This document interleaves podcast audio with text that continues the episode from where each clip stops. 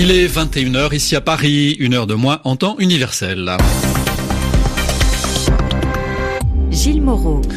Bonsoir à tous. Voici votre journal en français facile présenté ce soir avec Sylvie Berruet. Bonsoir Sylvie. Bonsoir Gilles, bonsoir à tous. Dans l'actualité, la contestation prend de l'ampleur au Pakistan. Après la capitale Islamabad, les rassemblements d'islamistes ont gagné d'autres grandes villes comme Karachi et Lahore. En Égypte, après l'attaque d'une mosquée vendredi, les tribus du Sinaï appellent les Bédouins à aider l'armée à combattre le groupe État islamique. À suivre dans un instant. Au Yémen, un navire chargé de blé va décharger sa cargaison en zone rebelle pour la première fois depuis presque trois semaines. Et puis tennis, la Coupe Davis revient à la France, victorieuse en finale de la Belgique grâce à Lucas Pouille dans le dernier simple. Le journal. Le journal. En français facile. En français facile. L'Égypte observe actuellement une période de deuil national après l'attaque particulièrement meurtrière d'une mosquée de la région du Sinaï vendredi. Plus de 300 morts et une centaine de blessés. Une mosquée fréquentée par des adeptes du soufisme, c'est un courant de l'islam. Dans un geste de défiance à l'égard des terroristes, les soufis d'Égypte ont décidé de maintenir les cérémonies prévues vendredi prochain à l'occasion de l'anniversaire du prophète Mahomet. De son côté, l'Union des tribus du Sinaï a appelé les Bédouins à prendre les armes et à collaborer avec l'armée égyptienne pour combattre le groupe État islamique. L'EI, fortement soupçonné, même s'il n'a pas revendiqué l'attaque. Les précisions au Caire de François Hume Ferkatadji. Il faut défendre la sécurité des habitants de notre région, c'est notre responsabilité de se venger des agresseurs, peut-on lire sur le communiqué de l'Union des tribus du Sinaï, une union dont on ne connaît pas la réelle influence et qui est surtout contrôlée par les Tarabines, une grande tribu depuis longtemps proche de l'armée dans son combat contre les éléments extrémistes. La question est désormais de savoir si les tribus au nombre de 25 dans le Sinaï vont effectivement s'allier et accepter de coopérer entre elles. Selon le communiqué, plusieurs chefs de tribus se seraient mis d'accord. Ils demandent que les Bédouins puissent s'occuper personnellement de la traque des djihadistes et les juger par leurs propres moyens sans forcément rendre de compte aux forces de sécurité. L'armée acceptera-t-elle de laisser le champ libre aux tribus bédouines dont certains membres sont armés? C'est peu probable, les relations entre l'armée et les bédouins sont très tendues et sont marquées par un manque de confiance et une très grande défiance. Les bédouins anti-État islamique se considèrent pourtant comme les seuls capables de venir à bout de l'insurrection grâce à leur connaissance du terrain. Lors de l'attaque de vendredi, ce sont majoritairement des Sawarkas qui ont été pris pour cible, une tribu divisée entre les pro-État islamique et ceux qui refusent le mode d'action et l'idéologie du groupe terroriste.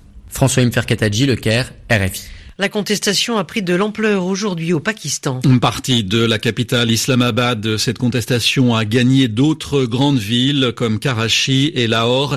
Euh, partout, des milliers de manifestants ont protesté au lendemain de l'intervention des forces de l'ordre à Islamabad. Elles sont intervenues pour disperser un rassemblement islamiste qui avait commencé le 6 novembre, mais l'opération de police a dégénéré, c'est mal passé.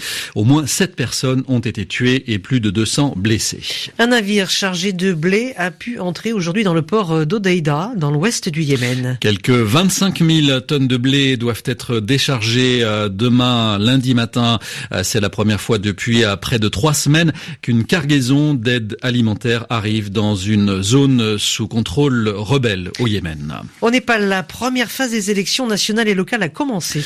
Était appelé à voter aujourd'hui le nord du pays qui représente 3 200 000 électeurs. La participation atteint 65%, un bon résultat compte tenu des conditions de transport difficiles dans ce pays de montagne. Quant aux Népalais du Sud, ils voteront le 7 décembre. Et puis des élections se tiennent également au Honduras, hein, Gilles, ce dimanche. Les Honduriens votent en effet pour désigner leur président dans un contexte de crise politique. Juan Orlando Hernandez, l'actuel président, brigue, c'est-à-dire qu'il demande un nouveau mandat, ce qui est contraire à la Constitution.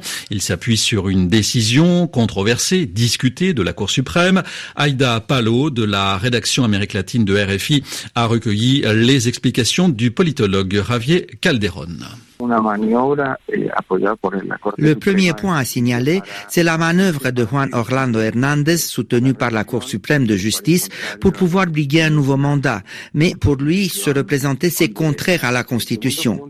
Le deuxième point, qui est nouveau et important, c'est l'alliance de l'opposition avec à sa tête le journaliste Salvador Nasrallah, qui a réussi à réunir les partis de gauche dans une alliance dirigée principalement contre la corruption. Et il faut surtout voir et comprendre comment l'État et la classe politique du pays ont dû accepter la réélection tout à fait illégale de Juan Orlando Hernandez, car de leur point de vue, il n'y avait pas un autre bon candidat pour la présidence. Au Venezuela, un militaire euh, devient ministre du pétrole, le général Manuel Quevedo. Nommé par le président Maduro, il a comme objectif d'augmenter la production euh, en pétrole du Venezuela, euh, production qui est actuellement de 1,9 million de barils jour contre 2,2 millions l'an dernier. Emmanuel Macron entame demain, commence demain une tournée en Afrique, la première depuis qu'il est à l'Élysée. Trois pays sont au programme de ce voyage, le Burkina Faso, la Côte d'Ivoire et le Ghana. Le président français s'adressera en particulier à la jeunesse africaine. C'est à l'université de Ouagadougou qu'il prononcera mardi son principal discours. La France votera demain à Bruxelles contre le renouvellement du glyphosate pour une durée de cinq ans. Euh, ce composant d'herbicide présent notamment dans le Roundup de Monsanto, a déclenché un débat d'experts en Europe après des résultats contradictoires. Euh, l'autorisation actuelle expire, euh, c'est-à-dire qu'elle prend fin le 15 décembre. Euh, et faute d'accord entre les gouvernements de l'Union, eh bien, la Commission européenne sera amenée à se prononcer. Et ouvrons une page politique dans ce journal. La République en marche, le parti d'Emmanuel Macron continue de recruter. Ce parti vient d'être rejoint par trois personnalités issues de la droite. Gérald Darmanin, Sébastien Lecornu et Thierry Solaire. Les explications de Sylvie Coffy. Il y a à peine un mois, ils étaient encore républicains. Après avoir été virés de ce parti, les voilà désormais en marche. Le premier à avoir franchi le pas, c'est Darmanin, ministre de l'Action et des Comptes publics. Dans son sillage vont suivi Sébastien Lecornu, secrétaire d'État à la transition écologique et solidaire, et Thierry Solaire, député des Hauts-de-Seine. Trop c'est trop, disent-ils. Ils ne veulent plus de cette droite-là qui flirte d'un peu trop près avec les idées du Front National. Dans la foulée, Thierry Solaire avait même organisé à droite la rébellion en créant avec Franck Riester le groupe Les Constructifs à Il y a quelques jours encore, le couple Solaire-Riester travaillait main dans la main à la création d'un nouveau parti du centre droit. Mais malgré les divergences au sein des responsables constructifs, tous n'ont pas adhéré à En Marche. Et Franck Riester, président du groupe UDI Constructif, lance ce dimanche le parti Agir, la droite constructive. C'était Sylvie Coffy. Les opérations de recherche du sous-marin argentin qui a disparu dans l'Atlantique Sud continuent, mais les conditions météo sont très mauvaises dans cette région. Des vents puissants soufflent avec des rafales de près de 100 km heure. Une douzaine de pays participent à la recherche du San Juan, ce sous-marin qui a disparu le 15 novembre avec 44 marins à bord. Tennis, euh, victorieuse en finale de la Belgique, la France remporte à Lille la Coupe Davis, la dixième de son histoire. Le point de la victoire a été apporté dans le dernier simple par euh, Lucas Pouille, facile vainqueur du Belge Steve Darcy, 6-3, 6-1, 6-0. Auparavant, David Goffin s'était imposé en 3-7 également contre Joe Wilfried Tsonga. À score final, 3 points à 2 pour l'équipe entraînée par Yannick Noah. C'est la troisième fois que Noah apporte le saladier d'argent à son pays. La France n'avait plus gagné la Coupe Davis depuis 16 ans. Écoutons la joie de l'un des joueurs français, Julien Beneteau, au micro d'Éric Mamrut. Il parle de rêve d'enfant. C'est un rêve d'enfant.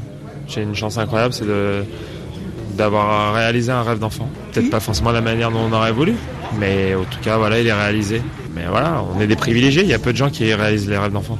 Vous vous l'appropriez quand même, cette victoire de la Coupe Davis totalement, même si vous ne l'avez pas joué? C'est sûr qu'en finale, il y a plus de retentissement quand, ça gagne la finale, enfin quand ça joue la finale et je pense qu'on le ressent encore plus, forcément.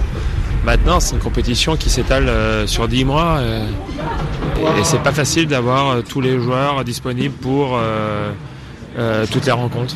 forcément, que Gilles ait joué un match au Japon, et ben ouais, bah, il était là Gilles au Japon pour jouer ce match, donc ouais, il l'a il l'a gagné. tout le monde l'a gagné. Les huit joueurs qui étaient sur le podium, franchement, voilà, on l'a gagné. Quoi. Et pour finir euh, du football, Nice a sombré à domicile contre Lyon, score final 5-0. Ce soir, le choc Monaco-Paris Saint-Germain en clôture de la 14e journée de Ligue 1. C'est la fin de votre journal en français facile à retrouver sur notre site, bien sûr. Euh, bonsoir à tous. Bonsoir Sylvie. Bonsoir Gilles, bonsoir à tous.